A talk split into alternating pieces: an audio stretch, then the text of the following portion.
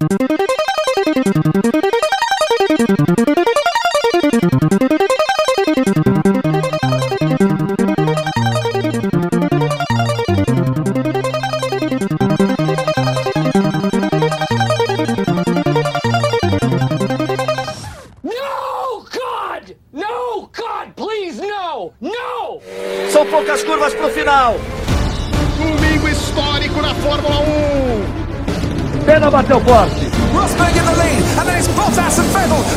side. Aí vem Senna. Michael Schumacher. Listen to the roar. Senna por dentro, Prost de porta. And he's now looking at Fernando Alonso. Senna, Prost, Senna, Prost. Quando é que o Andretti vai fazer sua estreia na Fórmula 1? De ponta a ponta no Grande Prêmio do Brasil, fica de pé a torcida. Perfectly executed pirouettes. É gênio. Uma sucessão de talentos e de conquistas de Emerson Fittipaldi, de Nelson Piquet e de Ayrton Senna. Hamilton has had problems. Lewis Hamilton, você é ridículo. Não deixa voltar, não deixa voltar, não deixa voltar. Depois desta curva, aponta a cena. E nós vamos ouvir o tema da vitória, que há sete anos não tocávamos. Ayrton, Ayrton, Ayrton,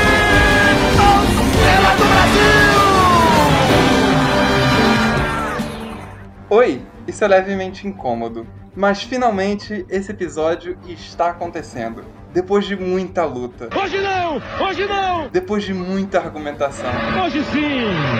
depois de muita batalha, Hoje sim! eu e Eric Andriolo finalmente conseguimos enfiar goela abaixo dos outros participantes desse podcast a Fórmula 1. É inacreditável! Olha, é inacreditável! Finalmente esse dia aconteceu, esse dia chegou. Então eu gostaria de apresentar para vocês quem está com a gente hoje.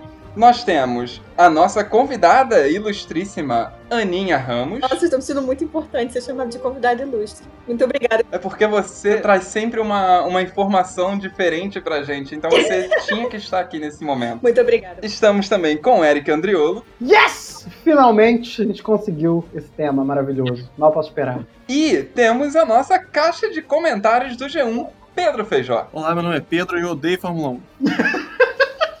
Vamos tentar mudar sua opinião aí. É exatamente por isso que o Pedro está aqui hoje. A gente vai infernizar a cabeça dele, ou ele vai infernizar a nossa, e alguém vai querer matar alguém no final desse episódio. E eu, que estou apresentando esse podcast para vocês hoje, sou Mauro Debias. Eu quero fazer uma, uma pequena pergunta para os nossos participantes. Aninha, sorte ao revés. Você alugou um carro em Mônaco e bateu na Ferrari de Charles Leclerc. O que você faz? O que que eu faço? Eu choro. eu choro porque eu tô olhando para aquele homem, para uma Ferrari quebrada, sem um puto no bolso pra pagar. Pedro, uma pergunta para você. A Fórmula 1 morreu em 1994? Provavelmente, né? Ainda passa na Globo? Esse ano não mais. Ah, então morreu. E vamos lá, Eric. Como Oi. é ser comunista e gostar de um esporte de burguês safado? Pra começar, que eu não sou comunista. E pra terminar, que o esporte pode ser de burguês safado. Mas ele é especialmente bom por ser um esporte de burguês safado, porque é muito de burguês safado. Tudo nele é extremamente de burguês safado. Então você vê e você fica assim: ah lá o burguês safado. Ah lá o burguês safado ultrapassando outro. Ah lá o burguês safado da falência. é basicamente isso. Eu amo essa, essa definição na Fórmula 1 ser um esporte de burguês safado, porque assim, porque é. Você imagina que em algum momento da história, um monte de burguês safado que tinha carro, que era coisa que ninguém tinha, pensou: hum, e se a gente botasse esses carros numa pista pra ver quem termina primeiro uma corrida de 70 voltas? É, na rua, na rua. E se a gente botasse na rua, Na rua de Mônaco. Pelo amor de Deus, 70 voltas. O que que vocês têm na cabeça pra assistir um bagulho que tem que dar 70 voltas? o primeiro GP, né, o primeiro grande prêmio, foi em Silverstone, que era uma base aérea. Né? Eu não sei se ela já estava desativada, mas o traçado era completamente diferente. Os caras fecharam uma base aérea, chamaram a rainha. Meu Deus, e é a rainha atual ainda. É, é a rainha atual ainda. Todo mundo correu e no final a Alfa Romeo venceu, tipo, de lavada com seis voltas em todo mundo. Foi isso que aconteceu. Isso foi há 71 anos.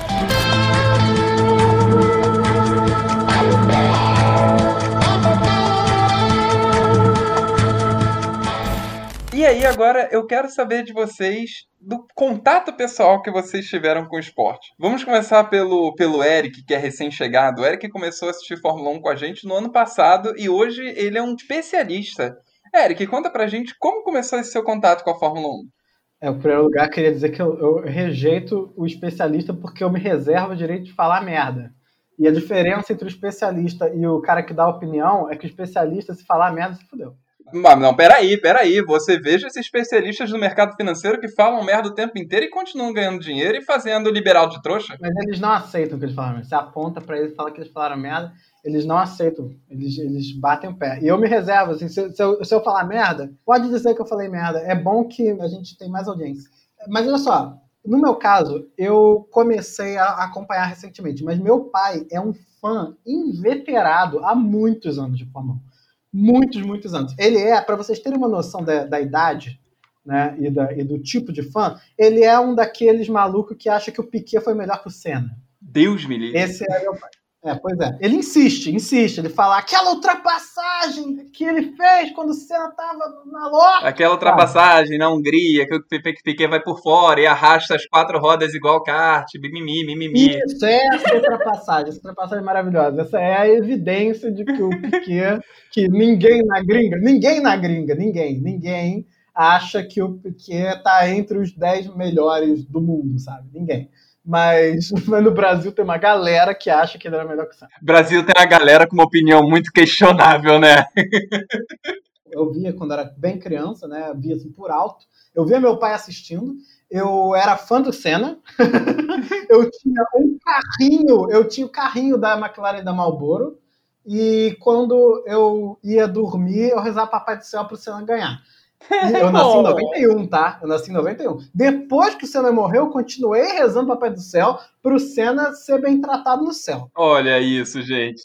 Aí depois, é, eu fiquei um tempão mesmo sem ver, eu fiquei que nem o Pedro, assim, uma pessoa amarga, uma pessoa sem opiniões decentes, uma pessoa que acha que é uma merda só porque é, eu achava chato. E por causa do Schumacher também, que aquela época do Schumacher foi um porra. O Schumacher perturbou bastante a nossa cabeça. É, porque a corrida era, era nada acontecia, né? Era o Schumacher na frente a corrida inteira, os pilotos de trás eram um bando de Zé Ninguém, e, e, e no final o Rubinho nunca ganhava. Então era uma merda. Você não me fale que Rubinho é Zé Ninguém, que a gente vai ter um grande problema aqui. Mas... Não, mas o, eu mencionei o Rubinho. Eu falei Schumacher, Rubinho, um monte de Zé Ninguém, porque o Rubinho nunca ganhava. Era isso na minha cabeça. Galvão, você sabia falar do Rubinho, o Rubinho nunca ganhava, era um saco. Exatamente. Porra, você ia pra ver o Rubinho, o Rubinho não ganha. E aí, recentemente, aconteceu uma reviravolta que tem tudo a ver com os nossos tempos atuais. O que, que é?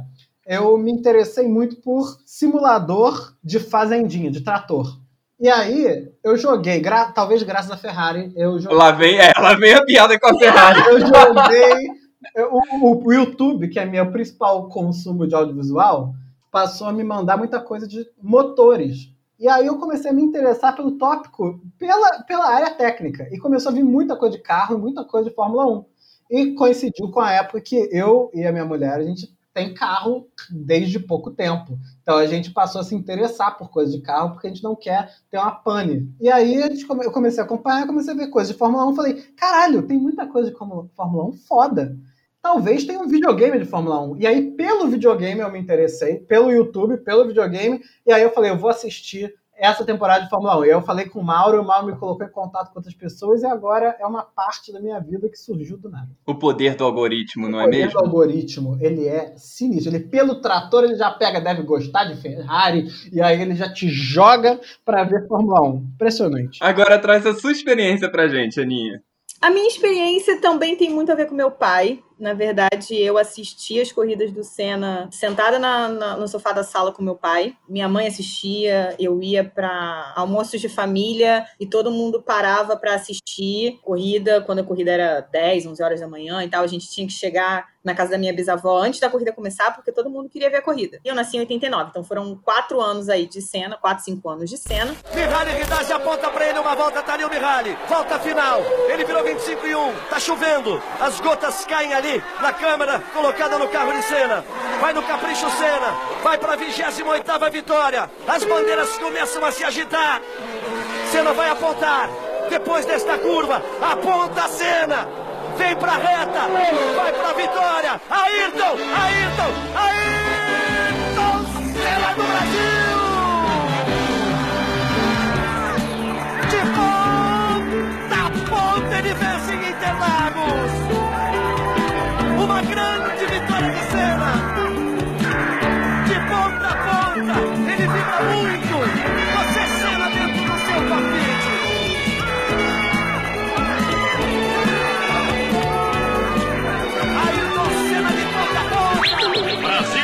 Brasil! A festa é toda dele! Ele pega a bandeira brasileira! Em 91 debaixo de chuva, que é uma de suas marcas registradas. Ele faz a festa, o torcedor enlouquece, balança as bandeiras. Ayrton Senna de ponta a ponta! Eu lembro muito da sensação do dia do, acidente dele. Era uma coisa assim de um vazio, de um suspense, de um, um medo, uma coisa muito bizarra para uma criança de quatro anos. E depois disso a gente continuou assistindo, porque meu pai gostava muito, então a gente continuava assistindo por causa do Rubinho. E ah, obviamente que a fase que mais me marcou foi a época de Schumacher e, e Rubinho na Ferrari, ao contrário do, de 90% dos brasileiros que assistia ficava puto que a Ferrari sacaneava o Rubinho, que sacaneava. É, eu acabei virando fanzaça do Schumacher e da Ferrari e do Rubinho. Aquela F2004 é um dos carros mais bonitos que eu já vi na minha vida. Nossa, é linda demais mesmo. Eu acho que o de 2006 também é um espetáculo. Pelo amor de Deus. É. Vou confessar aqui que eu sofria certo bullying no colégio por gostar de Fórmula 1. Eu era a única pessoa da minha turma que assistia a Fórmula 1. Aí meus amigos olhavam pra minha cara e se estranha. Agora, eu quero saber a experiência do Pedro também. Com a Fórmula 1. Eu quero que o Pedro me traga de onde vem esse rancor. Eu tenho uma história muito breve com Fórmula 1. Minha mãe gostava do Senna, eu nasci em 90, então eu tenho uma vaga lembrança das corridas do Senna e uma lembrança ainda mais vaga da morte dele. Minha mãe torcia, minha mãe ficou triste quando ele morreu, mas no geral, minha casa parou de assistir Fórmula 1 depois que ele morreu. Uma figura nacional competindo no, num esporte é o que de fato motiva uma porcentagem da, da população nacional de um país a se interessar pelo esporte. E é bem estranho quando você, existe uma população muito grande de, de outro país é, torcendo por um esporte, ou torcendo por uma equipe, ou acompanhando fielmente um esporte que não tem nenhuma participação Por exemplo, eu acho muito estranho a galera do Brasil que torce e acompanha fielmente a NBA e a NFL. Porque, tipo, é um campeonato nacional, sem figuras internacionais proeminentes, e que principalmente não tem nenhum brasileiro. E então fica todo mundo, não, porque a final da NBA, tipo, cara, é a final de uma cidade do leste com a final do oeste e nenhum dos dois é brasileiro. Agora você trouxe a gente para um ponto interessante, Pedro. É, mas teve brasileiros nesse ponto aí também. Eu acho que a Fórmula 1, eu acho que o que mais chama atenção de não ter brasileiro é que brasileiros fizeram história na Fórmula 1. Foi o Emerson Fittipaldi, o Piquet e o- especialmente o Senna, que até hoje ainda se considera ele como o maior piloto. Verdade.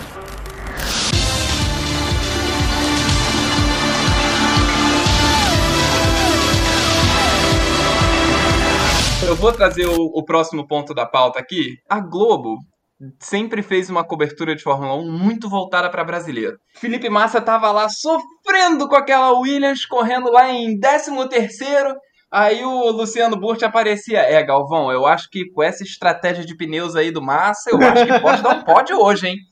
Porra, Burt, não vai dar pódio. E aí, quando acabaram os brasileiros na Fórmula 1, a Globo mudou completamente, eu acho que foi de 2018 pra cá, né, que a gente não tem mais brasileiro. A, a Globo mudou completamente o padrão de cobertura, virou uma coisa muito mais focada no esporte e no, no que estava acontecendo de fato, e deixou de ser aquela coisa ufanista de torcer pra brasileiro que a gente sabia que não ia conseguir, tinha que lutar pra arrumar um pontinho. Então, assim, eu queria saber a opinião de vocês em torno dessa, do, da Fórmula 1 sem Em brasileiros. primeiro lugar, a Globo tentou fazer isso, mas não fez muito bem, porque não estava preparada, eu acho, né? O pessoal que estava fazendo, ou, ou melhor, eu não sei se a Globo cagou para a Fórmula 1, porque já não estava com aquela mesma audiência de outra época, mas assim, a, a cobertura das corridas era muito ruim. Tava óbvio que ninguém entendia do que estava acontecendo, sabe? E eu acho que a segunda coisa também é que a graça, parte da graça da Fórmula 1, além da parte técnica,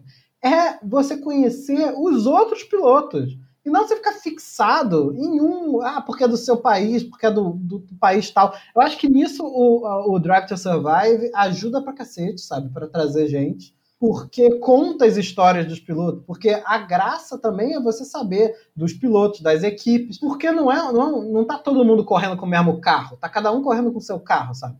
Então, se na hora da na, a televisão, ou o que quer que seja, sabe, o, o meio que as pessoas escolhem para acompanhar a Fórmula 1, se não tiver atento a isso, ao fato de que existem pilotos diferentes em carros diferentes que todos eles têm, quer dizer, quase todos, né? Latifi que se foda, mas todos eles têm uma história interessante, estão numa equipe que tem uma trajetória interessante e que tem coisas que explicam aquela corrida, realmente vira o que o Pedro tá falando. É um monte de carro, um monte de maluco, rico, correndo nos carros e ninguém entende o que tá acontecendo. Então, acho que assim, eu, eu fico muito feliz de a Globo ter perdido a Fórmula 1, sabe? ou perdido interesse na Fórmula 1 e ter ido para outro lugar, onde vai ter a possibilidade de eles trazerem o interesse realmente, de verdade, para o esporte, sabe? Porque não, não é possível você gostar da Fórmula 1 se você achar que é um monte de carro correndo e você não entender o que está acontecendo, olhando para uma tela vendo os carros correndo falando, será que eles estão pisando pouco no acelerador, aqueles últimos? Isso é um ponto importante. A cobertura da Globo, principalmente depois que o Galvão, por incrível que pareça, mas depois que o Galvão e o Reginaldo pararam, a cobertura caiu muito de, de qualidade, apesar do Jafone ser muito bom. O Galvão também mora em Mônaco, oficialmente, não é isso? Mora, mora. Ele ama a Fórmula 1. Ele ama a Fórmula 1, mas ele parou de narrar, né? ele foi se afastando, tá com idade também. Os narradores que entraram no lugar, quando entrava o Kleber Machado, quando entrava o Luiz Roberto, ninguém sabia o que estava falando. E o narrador é uma parte muito importante, porque vai puxar o comentarista. Olha, Kleber Machado e Luiz Roberto é duro de aturar, viu? A Globo com Sérgio Maurício, com Everaldo Marques, é. obrigou a gente a aguentar o Kleber Machado ano passado inteiro. Rapidinho, eu queria dizer que eu não tenho nada pessoalmente contra o Kleber Machado. Eu acho que ele pode ficar em outros esportes, ele pode ser muito bom. Mas na Fórmula 1, ele não sabe o que ele tá vendo. Ele não faz ideia. E isso faz muita diferença, porque um Diafone da vida. Diafone sabe muito, Diafone é piloto, Diafone foi e é ainda, eu acho, comissário. Nossa, ele tem um conhecimento bizarro, ele é muito bom. E a voz dele não dá sono, igual não, a do Luciano Burti. Não dá. Então, quando o narrador não consegue puxar o, o, comentarista, por melhor que ele seja, se o narrador não der a abertura correta, o comentarista não vai conseguir fazer o melhor. O que era exatamente o contrário quando a gente via os treinos na, no Sport TV e tinha o Sérgio Maurício narrando ou as poucas vezes que o Everaldo narrou na própria Globo. Diferença brutal, por quê? Porque o narrador sabia o que estava falando. Mas é muito importante, sim, ter um piloto brasileiro, dois pilotos brasileiros que seja com algum destaque, apesar da chatice, do fanismo, papapá, não é uma coisa que me incomoda pessoalmente, mas eu entendo quem fica incomodado, tá? Mas como eu, como uma pessoa que tô, tô assistindo o todo, quando o cara começa a falar umas coisas muito aleatórias, tipo, ah, a massa tá em 15, vamos ver se ele chega no pódio. Tá, não vai chegar, não. Deixa eu ver como é que tá realmente, de fato, a luta lá na frente. Então não é uma coisa que realmente me incomode. Mas, para pessoas novas, para quem tá começando a assistir, para quem vai passar de canal e vai parar ali e ouvir uma narração, ter um brasileiro vai fazer diferença para puxar. Então faz falta, eu sinto falta de um brasileiro para conseguir puxar a galera para assistir e para conseguir ter essa visão que nós que assistimos há muito tempo, que acompanhamos, que entendemos a dinâmica de que existem equipes, que o campeonato de equipe é uma coisa, o campeonato de piloto é outra, que cada piloto tem uma forma de, de dirigir, que cada carro vai funcionar de uma forma, que o motor faz diferença nisso ou naquilo. Essa gama de, de variáveis que quem está vendo a corrida e vendo um carro indo atrás do outro não entende, a partir do momento que a pessoa começa a acompanhar e vai ser puxada por um brasileiro, sim, isso faz com que a pessoa goste do esporte no geral.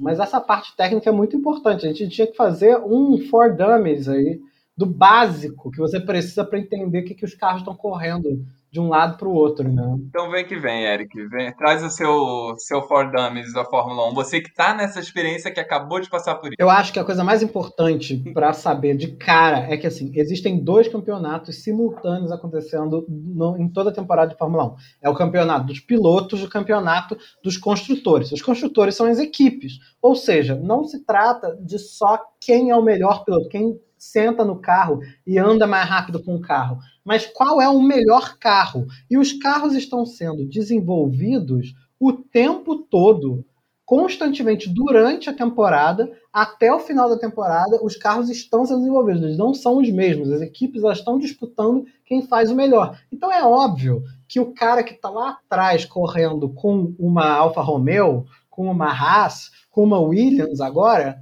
infelizmente, pode ser o melhor piloto do mundo. Ele não vai ganhar a corrida porque quem está disputando a corrida no momento é quem também está com os melhores carros, porque essa também é a competição. Essa é a primeira coisa, assim, de cara. a primeira coisa para entender a Fórmula 1 é que esses carros estão em desenvolvimento e eles estão melhorando a cada corrida e, e, que não adianta você achar que isso é só uma competição de piloto, sabe? É importante ter em mente também que a pessoa pode não necessariamente torcer por um piloto. Fato histórico da Ferrari, tinha um piloto italiano, eu não me lembro agora quem era esse piloto. Eu acho que era algum Farina da vida, mas ele estava liderando o GP da Itália em Monza é, e ele não pilotava pela Ferrari.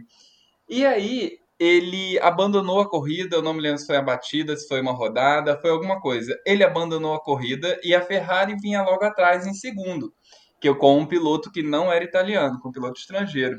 E aí, Monza foi a loucura. A torcida comemorou que o piloto italiano tinha perdido a liderança porque a Ferrari ganhou a liderança e ia ganhar a corrida. Olha isso, o nível de é. paixão que os italianos têm pela Ferrari. A Ferrari lá é a nazionale, é, é, a, é a seleção deles. É verdade. Quando o Eric chama atenção para essa diferença, ela é importante porque a gente percebe que você, como torcedor de Fórmula 1, você não necessariamente pode torcer simplesmente para um piloto. Você pode torcer para a equipe. Eu sou ferrarista, eu sou tifosa, como eles chamam. Mas eu não gosto do Vettel. Torci para o Vettel enquanto ele estava na Ferrari. Hoje, na Aston Martin, não é que eu quero que ele se foda, mas eu quero que ele vá pior do que a Ferrari, entendeu? Você sabe o que, é que vai acontecer, né? Ele vai correr muito mais rápido agora. É óbvio vai acontecer. Eu sei que eu vou ver muito ele passar o Leclerc esse ano e eu vou ficar muito puta, mas assim. Não, isso faz sentido também. É, a minha equipe favorita no momento é a McLaren, talvez por nostalgia.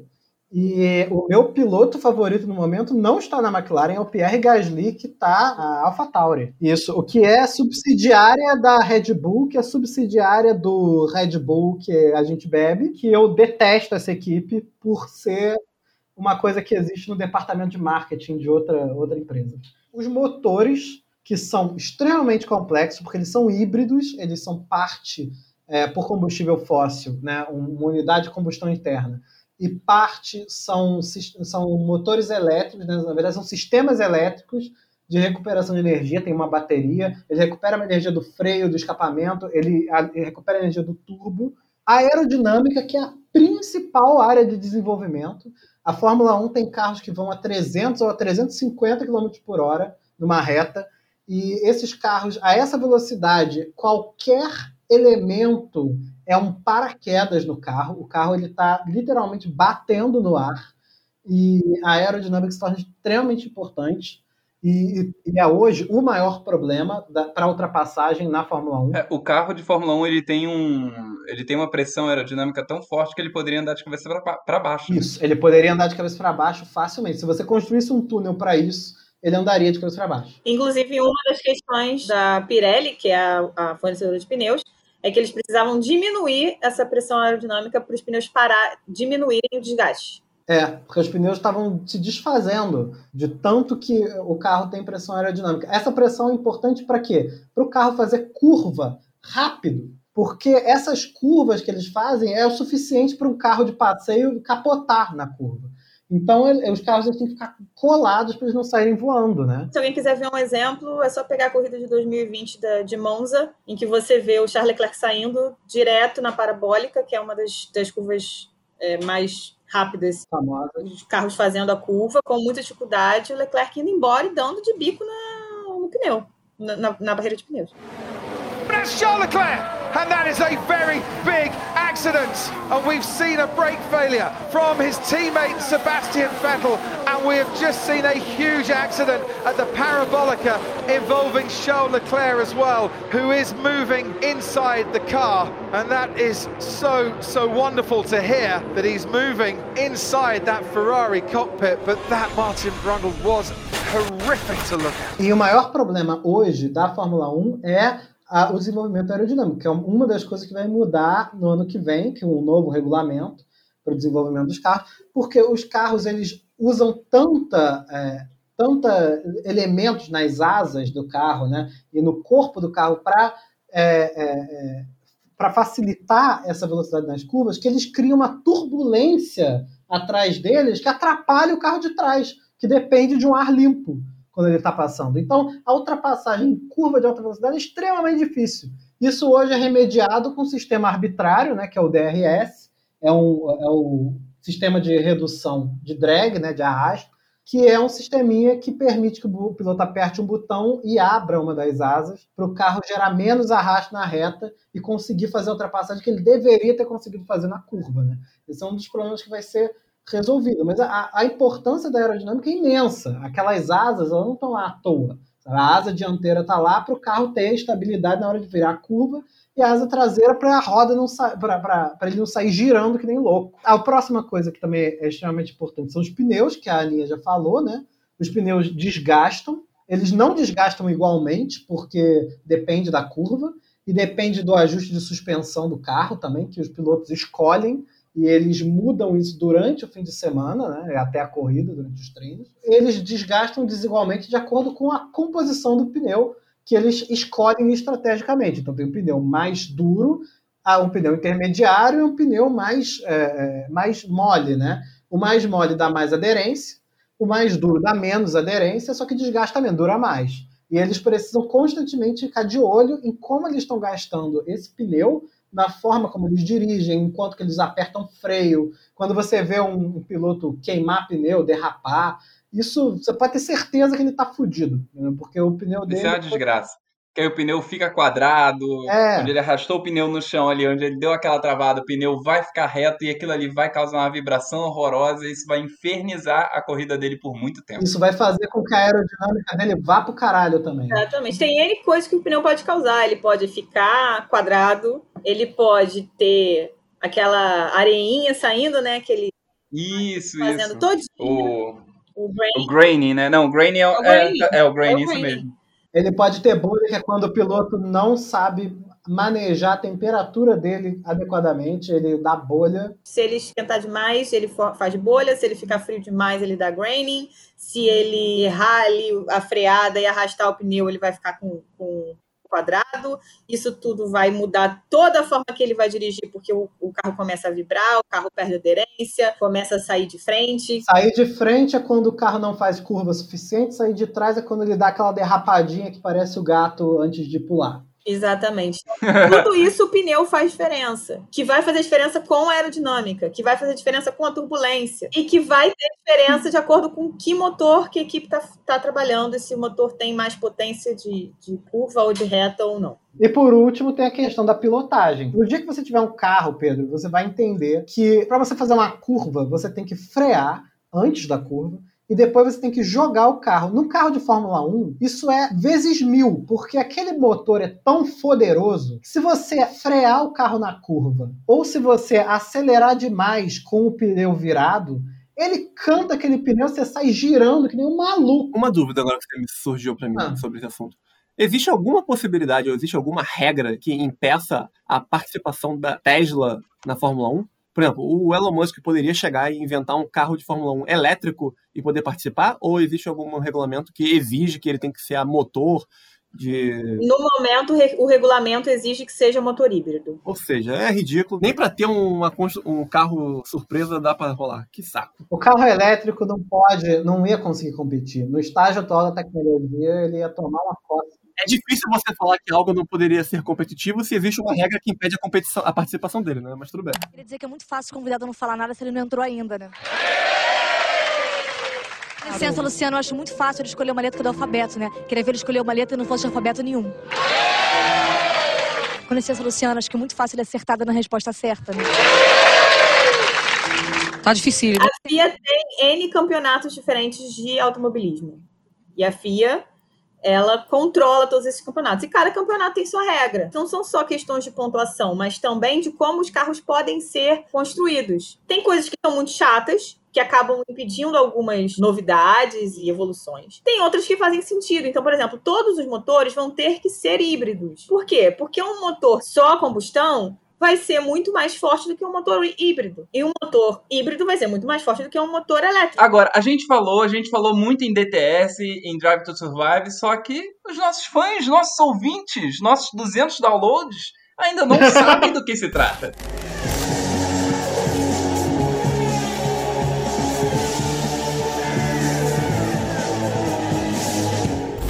É um documentário excelente da Netflix sobre Fórmula 1 que acompanha temporadas inteiras da Fórmula 1 dentro das equipes. Então eles pegam as tretas, eles têm duas temporadas, a terceira vai ser lançada agora dia 13, né, de março. 19, 19, 19. Dia 19. Quando esse podcast for publicado, já vai ter sido lançado e aí vai ser lançado dia 19 de março. Eu recomendo especialmente os episódios sobre a Haas, que é a equipe mais zoada da Fórmula 1. Zoada no sentido de mais bagunçada. Eu amo é Gunter excelente. Steiner e vou defendê-lo. O Gunter Steiner, que é o, def- que é o, o, o- chefe né, da equipe, ele é um italiano que fala alemão e inglês, né? É, ele é da região dos Alpes, então é aquela, aquela bagunça ali que junta todo mundo. Austríaca, né? É, Aquela bagunça austríaca. E aí e ele, ele xinga pra caralho. Tudo é fucking you fuck! I fucking had enough of both of you. You let the fucking team down, me down, which I protected you all the time. And I'm not fucking going into all that fucking wank, you know? 100 fucking million a year of his own fucking money, which fucking wants to pull the plug and fucking idiots. I've not more to fucking say to you guys. He's not fucking doing that to me, you know? I don't know where he is, but he can fuck off. I told him, both of them. Fucking hell. É muito bom. Parece que é o Scarface que tá comandando um time da, da Fórmula 1 e os dois pilotos são completamente malucos. O Romain Grosjean, que só sabe bater e girar. E o Kevin Magnussen, que se ele pudesse, ele enfiava o carro dele nos outros carros e ganhava assim. esses dois, esses é dois. de- corrida de demolição. Corrida maluca, cara. A Raiz era corrida maluca. Você bota os dois ali pra fazer a corrida maluca com o Dick, Dick, Dick Vigarista e aí é capaz de eles ganharem. E eles são a única equipe americana, porque a Fórmula 1 é famosa no mundo inteiro, ela circula a Europa toda, ela vai nos países de tudo que é lugar, ela vai nos Estados Unidos e o americano insiste em ver aquela merda daquela NASCAR. Puta que pariu! O americano não consegue gostar de Fórmula 1. E aí eles fizeram uma equipe americana, a Haas é uma equipe da NASCAR, inclusive, fez um time de Fórmula 1 para ser o time americano, coloca bandeira e o cacete. e os pilotos são completamente malucos e, e o, o time erra na, na, na hora de botar o pneu. Cara, é assim, é maravilhoso assistir esses episódios, maravilhoso. Ô, Eric, você tem aqui a seleção dos seus episódios preferidos. Pessoal, ó, procurem lá no nosso Twitter, tá? Nós vamos postar lá os episódios que o Eric recomenda para vocês assistirem, para poderem entender a Fórmula 1. O nosso Twitter é arroba Incômodo Podcast.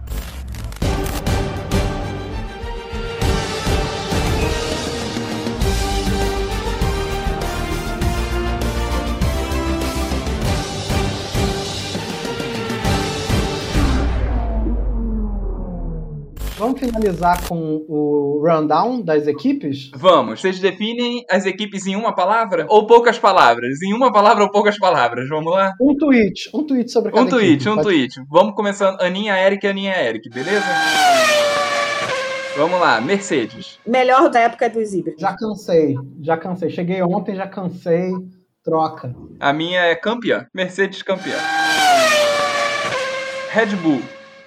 Marketing e é irritante. Eu não confio em ninguém que torce para Red Bull, porque eu acho que o dia que parar de vender latinha de energético vai acabar essa equipe e os caras não vão nem olhar para trás. Mas temos que lembrar que grandes montadoras fizeram isso com a Fórmula 1, tá? Como foi a Honda e a BMW, para ficar em dois exemplos recentes. A Toyota também fez isso. Quando eles viram, hum, não quero mais investir nisso. Eles viraram as costas e foram embora. Então, grandes traidores aí do automobilismo. Inclusive a Honda traiu de novo agora o movimento. Exatamente, que largou a Red Bull na mão, sem motor. Red Bull vai ter que se virar para ficar brincando com o motor Honda velho. Eles que vão ficar desenvolvendo o motor até mudar a regra de motor eles tentarem outro fornecedor. Mas a Red Bull vai ficar 21 e 22 com o motor Honda antigo. McLaren. Tradição e recomeço. Malboro. McLaren é, é uma excelente equipe, torço muito por ela, pra cacete. Apesar que eu sei que é uma equipe de burguês safado safada também, mas foda-se. Com Landinho e com Carlos, eu tô muito fã da McLaren. Proporcionou muita fanfic. É, eu, acho, eu acho que com o Daniel Ricardo eu vou ficar mais ainda. Vamos lá, Racing Point. Stroll F1 Team, Mercedes Rosa. Claro. Olha só, esse ano a Aston Martin vem forte pra caralho, tá? Meu fantasy, a equipe é McLaren e eu já tô meio arrependido. A Racing Point é uma equipe de um bilionário canadense que comprou a equipe só para o filhinho dele correr. Esse ano ela vai virar Aston Martin.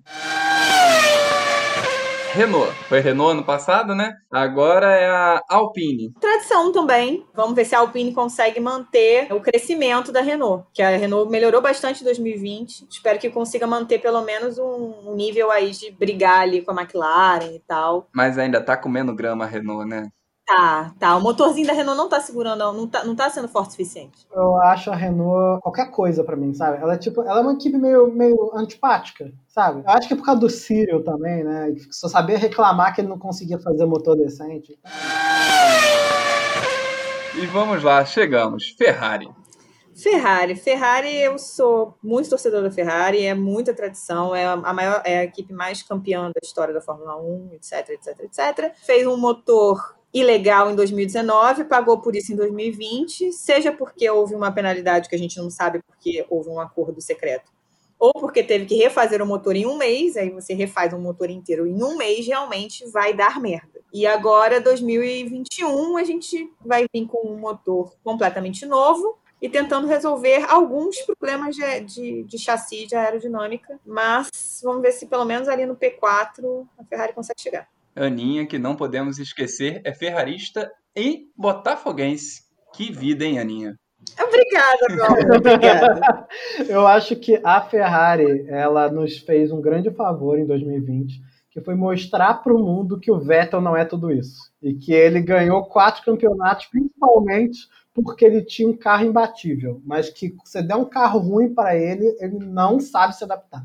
A Ferrari fez um carro horroroso e, na verdade, o que eu mais gosto na vida é zoar as, os fãs da Ferrari por causa do quão ruim a Ferrari tá. Então, Ferrari, belos tratores. e vamos de AlphaTauri subsidiário da Red Bull, com uma pintura mais bonita, inclusive. Verdade, tá bem bonita. Cacete. Mais justa com seus pilotos. Então, só aí eu já gosto mais da AlphaTauri. Veio bem em 2020, espero que continue bem em 2021, principalmente pelo Gasly, porque eu gosto muito dele. Eu acho a AlphaTauri também. Assim, eu acho que ela. Eu, eu não tenho nenhuma grande simpatia por ela especificamente, é mais pelo Gasly mesmo. É, mas pelo fato dela ser um underdog, né? Dela ser um, alguém que ninguém espera que vai vencer, ela já tem mais charme do que a Red Bull para mim. Então eu prefiro. Sim, sim. Cara, é muito bom, porque foi muito bom ver a AlphaTauri ganhando no ano passado, cara. Aquela galera no muro do no, no pit wall, cara, é muito bom de ver. Aquela galera que assim, eles não têm nenhuma expectativa de vencer uma corrida.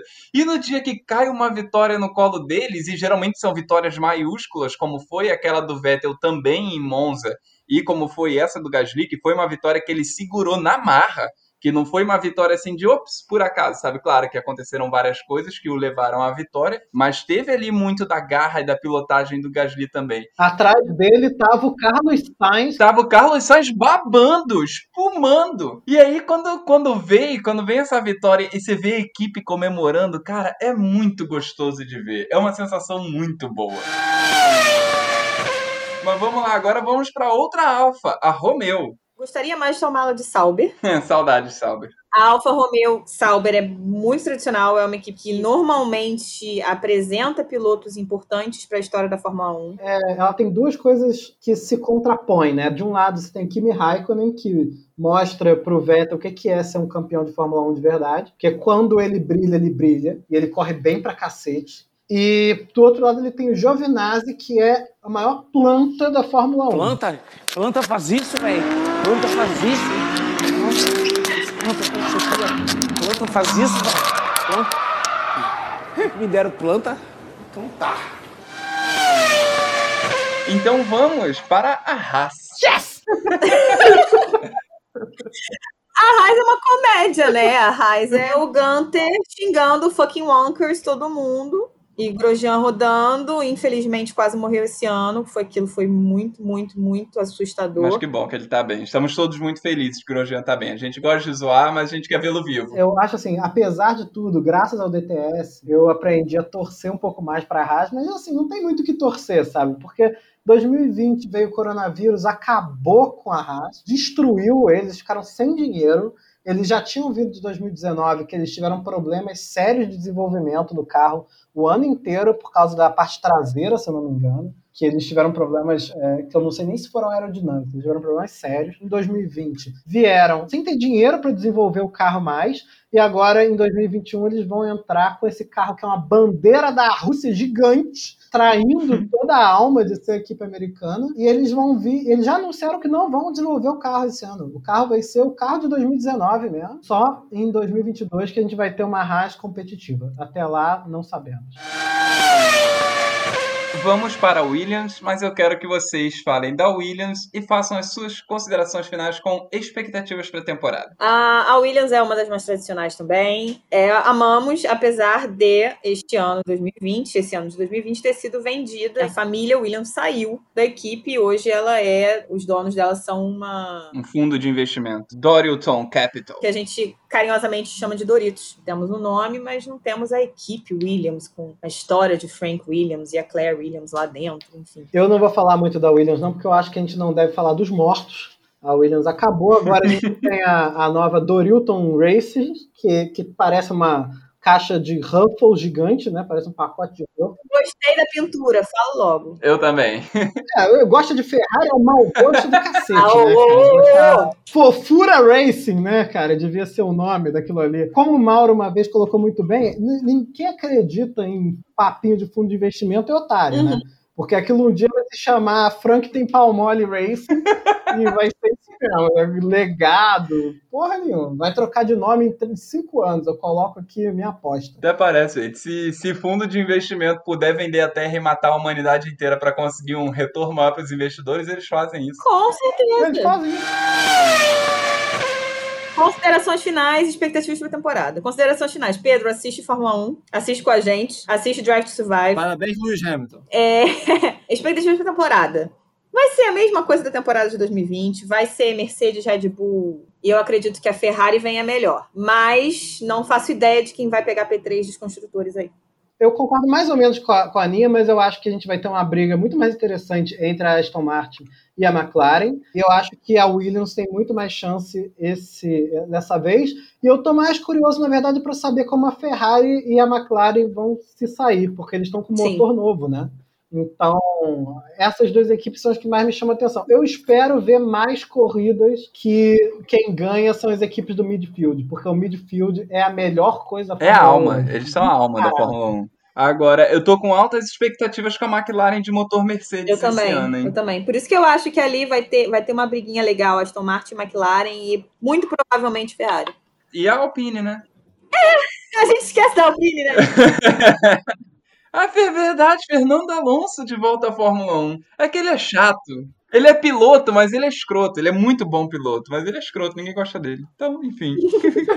Tem as nossas redes sociais também que acho que a gente já divulgou o Twitter, né? Sim, arroba Incômodo Podcast. E também temos Instagram, Levemente Incômodo. E se você quiser mandar cartinhas para a gente, por favor, levementeincômodo.gmail.com. Aninha, quer divulgar seu Twitter? Eu vou divulgar meu Twitter só porque, né, a gente divulga. Eu falo basicamente de Fórmula 1, Charles Leclerc, bichinhos fofinhos, posto foto do meu cachorro e falo mal do Bolsonaro. Só coisa boa. Gostei da curadoria de conteúdo. Aninha P underline Ramos é o Twitter e é o Instagram também. Estamos finalizados por hoje. Bandeira quadriculada para o nosso podcast. Muito obrigado Tchau, a todos que tiveram paciência de ficar aqui com a gente nesse, nesse programa maravilhoso sobre esse assunto maravilhoso que nós finalmente conseguimos enfiar goela abaixo de todos. Obrigado, galera. Valeu, valeu. Tchau, tchau, gente. Tchau. Boa noite.